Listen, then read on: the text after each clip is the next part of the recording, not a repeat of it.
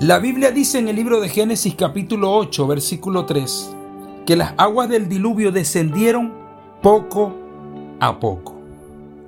Por lo general, nosotros los seres humanos ignoramos los pequeños progresos y nos desesperamos cuando las cosas que queremos no ocurren de la noche a la mañana. Comparto contigo esta palabra porque es importante que tú sepas que trabajar poco a poco es una de las especialidades de Dios. El barro nunca le dice al alfarero cómo debe hacerlo. El alfarero tiene todo bajo control.